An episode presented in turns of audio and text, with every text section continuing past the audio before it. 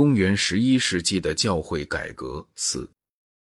现在我们有待叙述一下公元十一世纪的礼制复兴。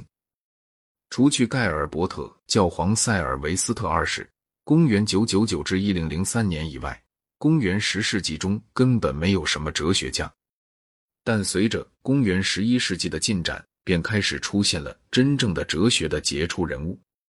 这些人中最重要的有安瑟勒姆、罗塞林和其他一些值得叙述的人物。所有这些人都是与革新运动有关的修道僧。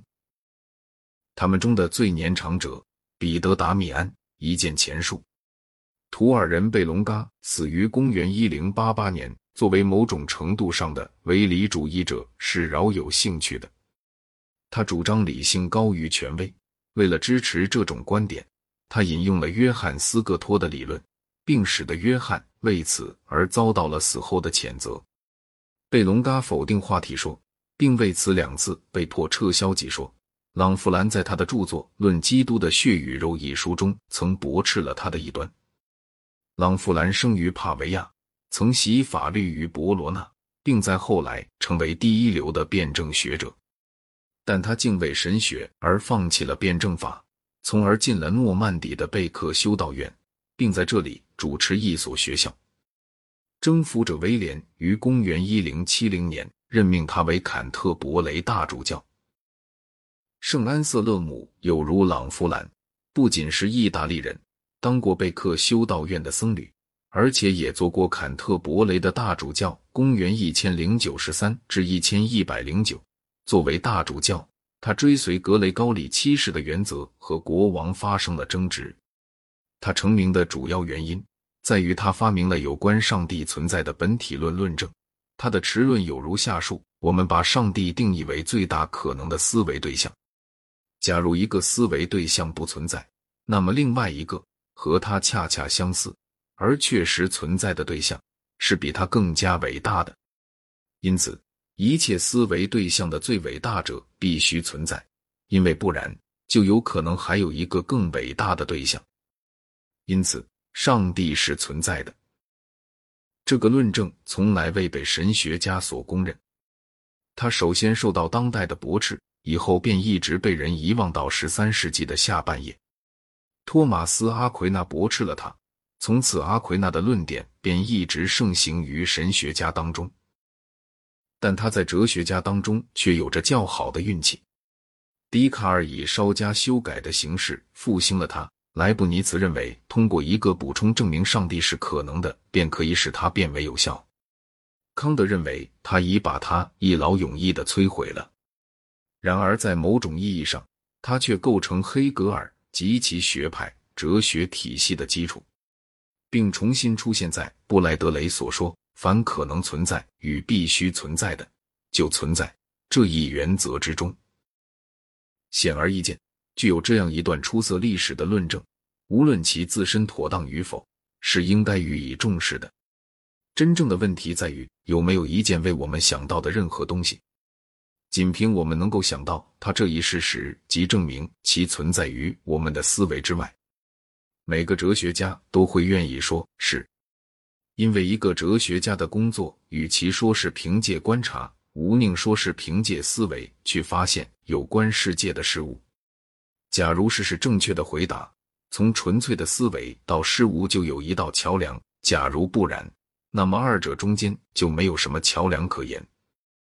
柏拉图即以这个概括的形式，应用一种本体论的论证。来证明理念的客观实在性，但在安瑟勒姆以前，却从来无人以该论证赤裸裸的逻辑纯洁性来阐述这个论证。在获得纯洁性的同时，他失掉了似真性。然而，这也还是安瑟勒姆的功绩。此外，安瑟勒姆的哲学主要导源于圣奥古斯丁，他从奥古斯丁那里获得了许多柏拉图的因素。他相信柏拉图的理念。从这里，他推出有关上帝存在的另一证明。通过新柏拉图主义的论证，他声称不仅证明了上帝，而且还证明了三位一体。安瑟勒姆认为理性从属于信仰。